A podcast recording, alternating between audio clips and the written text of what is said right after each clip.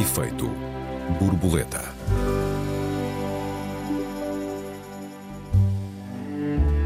O Chega esforça-se por se normalizar e lentamente esse esforço parece ir produzindo resultados. Estamos, enfim, prontos para o regresso da extrema-direita ao poder em Portugal. Bem-vindos a mais um Efeito Borboleta. Eu sou Joel Neto. Bem-vindos, eu sou a Raquel Varela. Olá, Joel. Olá, Raquel. O que é que isto está, uh, o que é que está a acontecer? A impressão minha ou os próprios líderes de opinião portugueses e não só uh, o chamado público em geral estão a deixar-se contaminar pelos esforços de normalização do Chega? Sim, eu nem sei se estão a deixar contaminar, só se estão a ser parte uh, da contaminação. Ou seja, uhum. estão a ser agentes a ativos do processo. Porque Sim, é. o que nós temos é muito curioso observar que enquanto que a extrema-direita em alguns países, embora em muitos países ela tenha nascido dos partidos conservadores, é o caso do, do Trump no, no, republicanismo norte-americano, uh, e, e, outros casos. Uh, também há uh, muitos casos em que a extrema-direita vem de, enfim, setores uh, da chamada sociedade civil, no caso eh, fortemente financiada por eh, setores, empresari... setores do empresariado mais favoráveis a políticas nacionalistas, pautas eh, protecionistas, e varia bastante país para país. Portugal é um daqueles casos em que, se a minha análise estiver correta, bem entendido, porque nós estamos a atravessar este processo com muito poucos dados, a extrema-direita nasceu dentro do Estado Porquê é que eu digo? Porque o PSD é um partido-Estado, como é o PS. Ou seja, são partidos com uma relação clientelar com o Estado, com um financiamento dependente do Estado, com uma relação estruturada com o Estado ao longo de cinco décadas, de funcionários, de quadros, etc. Mais o PS do que o PSD, mas o PSD também. Ela foi legalizada pelo Estado e, portanto, a Constituição de 1976 permitiu a legalização de um partido uh, neofascista é um partido cujo uh, a expressão principal e o próprio nome é a exclamação, como diz o Amos uhum. Oz, escritor típica do fanatismo, não é um partido que interroga, que duvida, que questiona, que pergunta. É, é um partido é? da exclamação. Tem certezas, exatamente, tem certezas. É um partido absolutas. da exclamação.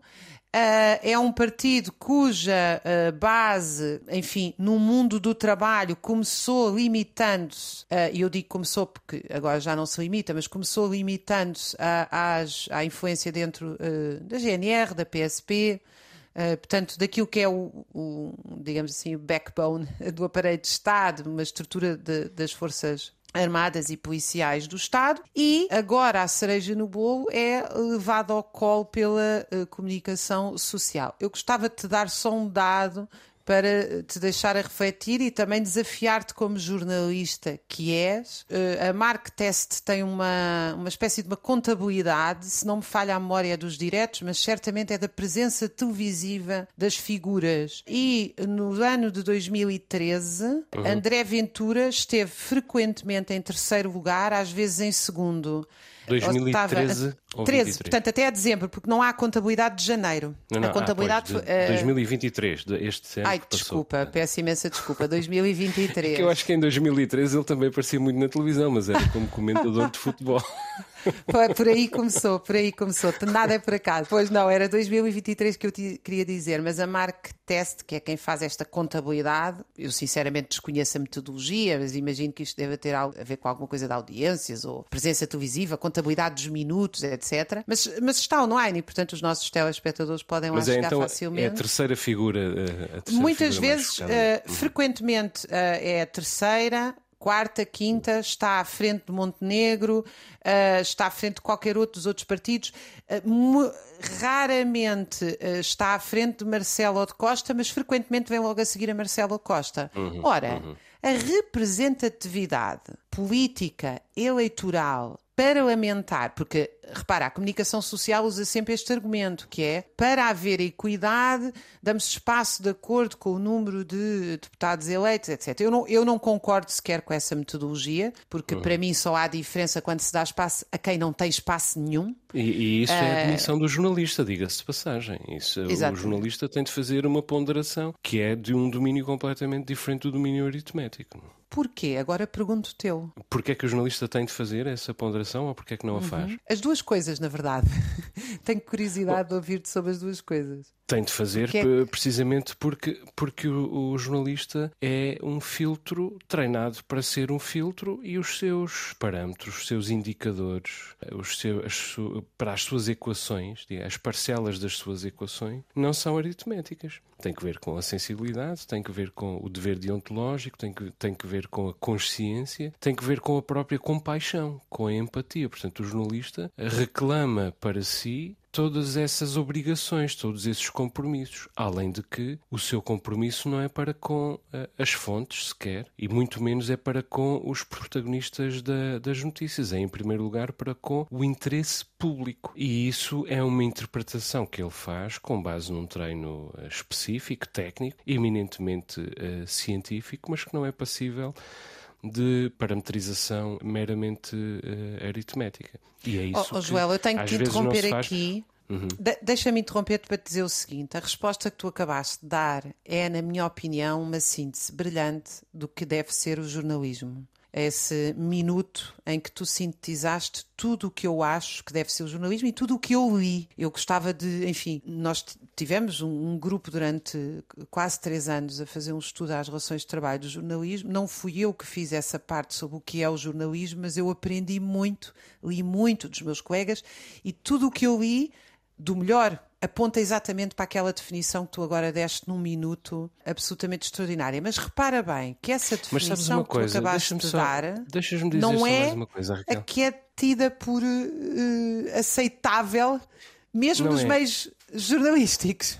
É, é assim, mas é preciso dizer que, é, que, as, que as empresas públicas têm pressões de outra natureza e, e, e às vezes, na verdade, aquilo que tu estás a dizer é mais passível de ser, de ser, de condicionar, uh, nomeadamente esta rádio, estas as televisões e as rádios do grupo para que nós os dois trabalhamos neste, neste instante, porque há um, uma espécie de obrigação de uma outra equanimidade uh, e que é uma pressão suplementar uh, sobre os jornalistas e que não devia acontecer. Mas eu gostava só que tu me deixaste de dizer uma coisa.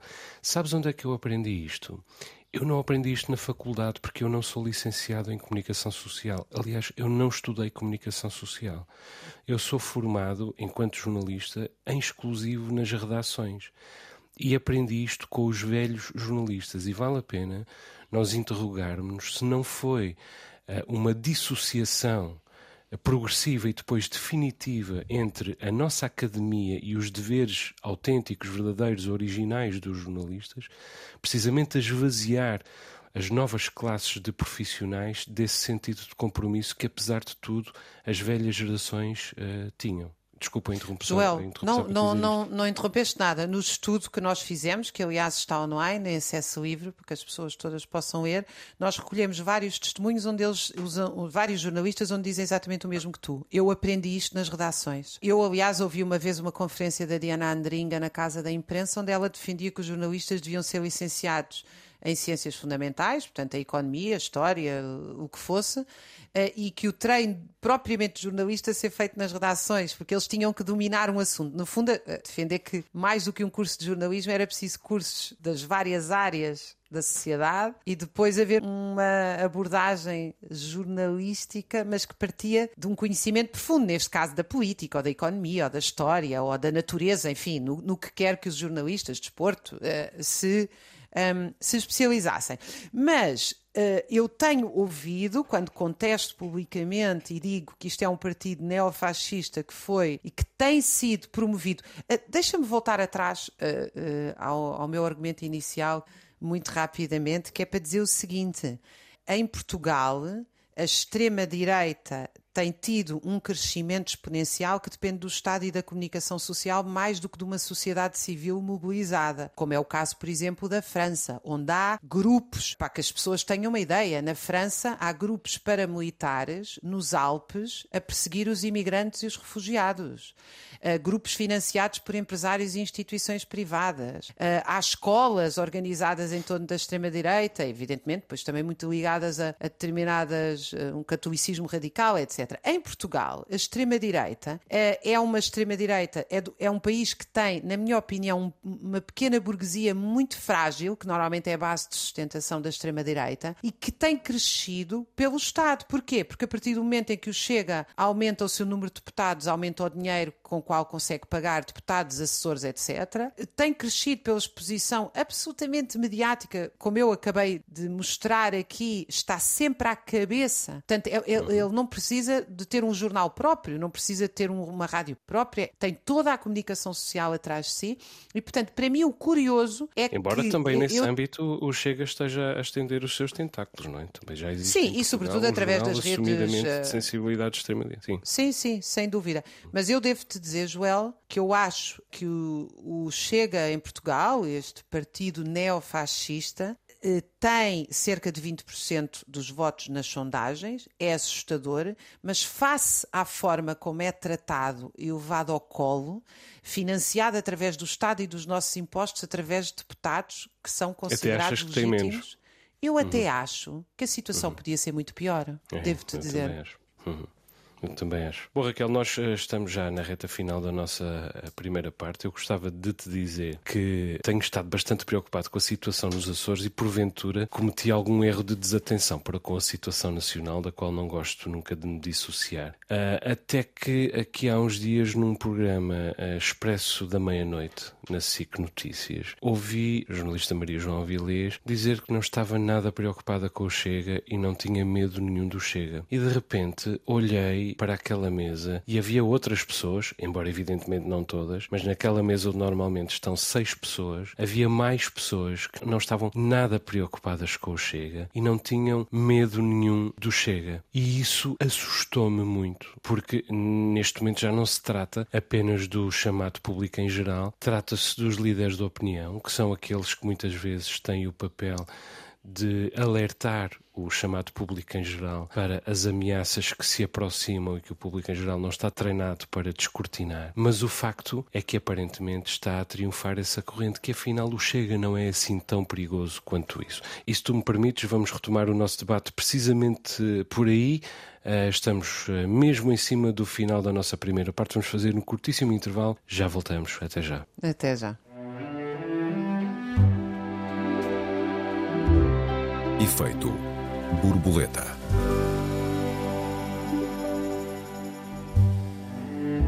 Efeito borboleta, segunda parte. Esta semana discutimos os esforços de normalização do Chega e aquilo que eu estava a tentar dizer-te há pouco, Raquel, era precisamente que me parece que esses esforços estão a, a resultar. Parece haver, por parte de uma por parte de um, de um setor importante, em particular da, da nossa comunicação social, a ideia de que se formos ver bem, Uh, Itália, Estados Unidos, Brasil, Hungria, Polónia, em nenhum destes casos um, a chegada da extrema-direita ao poder significou propriamente o fim da democracia. Ou seja, não houve morte de homem. Mas eu também me pergunto, não houve mesmo? Quer dizer, quando nós olhamos para o que aconteceu nas, na Praça dos Três Poderes em Brasília, não houve morte de homem. Quando nós olhamos para o que aconteceu no Capitólio em Washington, não houve morte de homem. E agora, quando olhamos para o regresso enfurecido de Trump, que traz uma lição aprendida importantíssima, que é o narcisismo levou-te ao poder, mas também te tirou do poder. E é o grande risco que temos pela frente. Portanto, agora vamos substituir o narcisismo pelo profissionalismo. Trump traz esta lição uh, aprendida. Quanto a mim, vem mais perigoso do que nunca. Quando nós olhamos para a Hungria, é assim tão inocente aquilo que se passa na Hungria, e na Rússia, e na Índia. Quer dizer, há pelo menos retrocessos absolutamente dramáticos no exercício da democracia ao redor do mundo, em, em, numa série de países de charneira e ao redor do mundo. E isso está a acontecer aqui em Portugal, mesmo sem a chegada da extrema-direita ao poder. Começa por estes comentários. Estes comentários que acham que a extrema-direita não é assim uma ameaça tão grande. Porquê? Porque tem a sua ação limitada ou porque não é, na verdade, puramente fascista ou outra coisa qualquer. Eu acho que isto é extremamente perigoso e deixa o país ainda, ainda mais vulnerável no caso de esses partidos, e este partido em particular, efetivamente encontrar uma maneira de, de chegar ao poder. Porquê é que está a funcionar tão bem a normalização? Eu não sei bem. Por um lado, pode ser por esforço deste partido. Quer dizer, basta olhar para a convenção do Chega de que há, há três semanas, houve realmente um esforço absoluto, claríssimo, de uh, redução do dramatismo, de redução do, do radicalismo uh, para tentar conquistar uh, o eleitorado do centro. Como se André Ventura, como alguém escreveu, tivesse pressa em chegar ao poder. Depois também há o fator tempo. O, o, em Portugal, as coisas que sobrevivem acabam por ter a sua oportunidade. Quer dizer, o tempo encontra um modo de chegar à vez dessas coisas. Às vezes basta, às vezes basta as coisas, as pessoas, os projetos, os modelos, as próprias empresas ficarem quietas no seu cantinho à espera da sua vez. E depois há a ratificação académica, que também é preciso considerar. Não estou a falar, evidentemente, do convite para, para André Ventura ir falar à Universidade Católica, embora também isso o Chega tenha usado para a sua autopromoção, nem sequer estou a falar da violência sobre um jornalista, mas falo, por exemplo, do papel de Ricardo Marchi, o historiador italiano do ISCTE, que tem estudado as, as direitas radicais nas democracias europeias, que eh, é coordenador em Portugal de uma rede académica transnacional chamada Direita, História e Memória, mas quer dizer que tem sido uma espécie de, de especialista de serviço para a extrema-direita, mas diz coisas como o Chega não é racista nem é xenófobo, porque senão o Tribunal Constitucional não permitia a sua existência. Ou seja, o facto do Tribunal Constitucional permitir a existência do Chega é razão suficiente para não o considerarmos racista uh, e xenófobo. Um, diz eu acho que aí nós temos um é ponto. É desculpa interromper-te, é que eu acho que aí nós, tu tocaste agora num ponto que é absolutamente central. É quando as pessoas argumentam que, como o Estado legalizou, chega, a comunicação social tem um dever. Uh, alegado de imparcialidade e isenção, que é algo que não existe nas ciências sociais e humanas, como a tua, tua intervenção inicial uh, sublinhou. E eu quero sublinhar a, a tua intervenção porque é, ela disse algo absolutamente central. Aquilo que faz o bom jornalismo é o bom jornalista, ou seja, a pessoa. É a sua cultura, a sua formação, a sua deontologia. E, e ele não é isento, porque ele é aquele jornalista com aquelas ideias. Ninguém é isento face à guerra de Gaza, face à legalização do Chega, claro. face a nenhuma. Nós uh, temos nem... de ser é, independentes, não é isentos. Exato. E objetivos. E, sobretudo, objetivos. Claro. Quer dizer. Independentes uh, e objetivos. E objetivamente, o que é que nós temos? Nós tivemos jornalistas como o Ricardo Cabral Fernandes e o Miguel Carvalho a fazer excelentes trabalhos e o Paulo Pena, se não me engano, aqui há uns anos, sobre a extrema-direita na Europa, onde se fazia um trabalho jornalístico, ou seja, ir estudar o cotidiano destas organizações, onde é que eles se encontram, quem é que os financia, de onde é que eles vêm politicamente, quais, quais as suas relações familiares naquilo que interessa para a política, evidentemente, e fizeram, quer dizer, há, há coisas verdadeiramente aterradoras que chegaram a ser publicadas uh, nos jornais, uh, enfim, mais vendidos em Portugal, onde havia ligações diretas a organi organizações paramilitares uh, da zona e, dos Balcãs e outras. E se me, deixas, se me deixas só acrescentar uma coisa, é esses extraordinários trabalhos, esses extraordinários trabalhos que são fantásticos serviços ao jornalismo e são fantásticos serviços a público, não impediram alguns desses jornalistas de perderem os seus empregos. Exatamente. Apesar da coragem e apesar da grande qualidade dos seus trabalhos e, e, e do grande serviço à democracia. E, portanto, claro. mais uma vez, o jornalismo demonstra uh, ao serviço de quem pode estar uh, deixando-se pagar por isso. Mas ainda bem que dás esse mote para eu deixar aqui uma nota também na nossa conversa contigo, evidentemente, com os, os, teles, os ouvintes, peço desculpa, lá em casa, que é, eu não acho que isto é um raio em céu azul. Eu não acho que esta normalização do Chega política e mediaticamente é um raio em céu azul. O que é que eu quero dizer? Que as condições de degradação do jornalismo e as condições de ascensão dos partidos fascistas estavam lá maduras para receber esta, esta degradação a que nós estamos a assistir. O que é que isto significa? Que há muito nós tínhamos as redações esvaziadas, há muito que nós tínhamos os códigos deontológicos a ir uh, para o lixo quando não simplesmente ignorados ou desconhecidos. Há muito que nós temos uh, falta uh, dos profissionais que mais literatura, mais conhecimento, mais estudam, mais leem, mais percebem fora das redações porque tinham sido despedidos ou são tão mal pagos que não têm forma de viver. E há muito que nós temos também lives bonapartistas do Estado e autoritários, uma situação de, enfim, de tensão social permanente, de paixões tristes. Isto era uma coisa que eu gostava de sublinhar. As paixões tristes é uma, é uma expressão espinosa face às paixões alegres. O Chega é só paixões tristes. Não há, é só raiva, é só exclamações, é só Não é raiva, indignação. É ódio que é pior. É só indignação. Na verdade, a violência que foi organizada dentro da Universidade Católica, que tentou lavar as mãos disso, mas não há água benta que lava as mãos, de situações semelhantes, em que um jornalista é retirado pelos pés e pelas mãos de uma sala, essa violência organizada por estudantes da Universidade Católica já está, volto a dizer, no nome do Chega. Chega de quê? Uhum. Chega de corrupção, mas como? Algum, alguma vez alguém ouviu uma proposta concreta sobre como é que nós vamos. Eu, por exemplo, devo dizer que eu tenho uma proposta concreta cá, muitos anos que digo, em relação aos serviços públicos em Portugal. Chama-se suspender a dívida pública. Suspender a dívida pública tem consequências para Portugal que não são indolores e que eu acho que deve ser defendido. Isto é uma, é uma posição que, evidentemente, não vou desenvolvê-la aqui, uh, mas eu podia transformar isto num deixemos de pagar estes ladrões dos acionistas. As duas coisas não são a mesma coisa. Não são a mesma coisa. A, a segunda é, são... é, a linguagem de Pedro Nuno Santos. Foi não, ele. Quer dizer, mas a, a, segunda sou eu a utilizar a violência, a ofensa, para dizer para um uhum. soundbite, para uma gritaria. O chega é a gritaria. Portanto, eu vou gritar com os acionistas. Eu vou-lhes chamar muito nomes. Mas, na final, o que é que significa suspender a dívida pública? Portugal fica sem, sem financiamento no mercado internacional? Quais são as consequências disso? Há outra forma de sustentar o Serviço Nacional de Saúde? Quanto é que é preciso exatamente? Isto é uma discussão política e é uma discussão política radical profundamente radical porque implica alterações significativas. Pode-se manter na União Europeia um país que, que suspende a dívida pública e o que é que significa Portugal fora da União Europeia?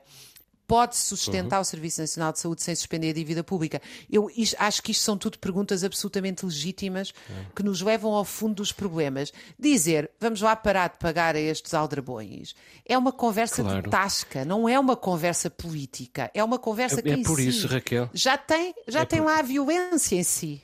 Claro, a linguagem conta, não, e a linguagem não são apenas as palavras, é, é a própria intuação, o próprio uh, gesto físico. Por isso eu reajo tanto à utilização da palavra raiva neste, neste contexto. Tu dizes que a linguagem do Chega, do Chega é toda ela raiva. Não. Eu acho que há uma diferença fundamental entre a raiva e o ódio. O ódio é a raiva apodrecida, é a raiva putrefata, é a raiva uh, uh, já uh, tomada de assalto pelas bactérias e pelas larvas da, da podridão. E esta linguagem do Chega não é a linguagem da raiva. A raiva muitas vezes é positiva, muitas vezes é, é, é instrumental e até chega a ser exultante. Isto é ódio. É muito mais negro, cinzento e é muito mais infértil, muito mais estéril e desesperado do que, do que raiva. E, no entanto, nós assistimos a isto tudo vendo televisão celebrando a televisão. Quer dizer, e o resultado disto não é muito diferente dos esforços originais de Jaime Nogueira Pinto para dar a conhecer a elite da, da direita nacional André Ventura. Agora os médias estão a dar a conhecer, estão a dar a, a dar a conhecer a André Ventura o público em geral e, e vice-versa.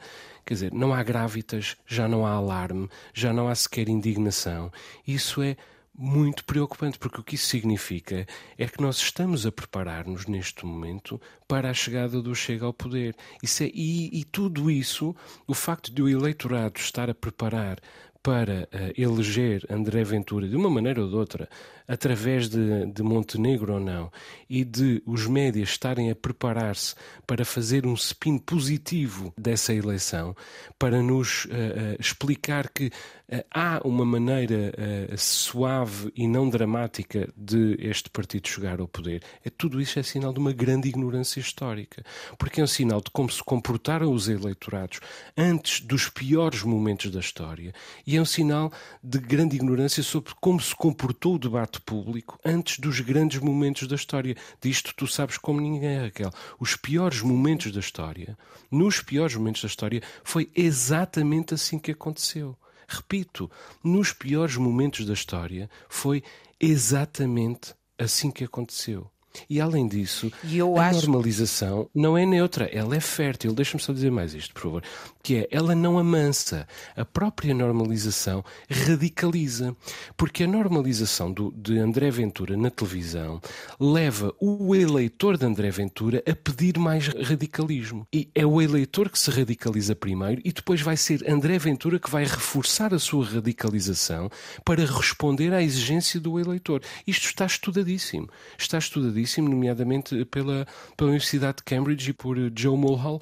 Ainda há pouco tempo publicou um, um extenso relatório que incide sobre várias uh, extremas direitas uh, europeias e, em particular, sobre a extrema-direita portuguesa, em que se diz claramente a normalização do Chega vai acentuar o radicalismo do Chega, porque vai acentuar, antes disso, o radicalismo do eleitor do Chega. Eu acho isto extremamente e vai acentuar perigoso, E vai acentuar o seu acesso a financiamento, porque uh, o Chega claro. uh, brade contra a corrupção, como se houvesse alguém que é a favor da corrupção. Uh, alguém, alguém ainda aí a pôr um cartaz eu sou a favor da corrupção. A questão não é ser a favor ou contra, é como é que se combate a corrupção. Mais uma vez, é gritando. O Chega é a favor das parcerias público-privadas. O Chega é a favor que se adensem as parcerias público-privadas através do chamado cheque ensino ou do cheque saúde, tudo isso, ou seja, as estruturas que levam a potenciar a corrupção, o Chega é a favor.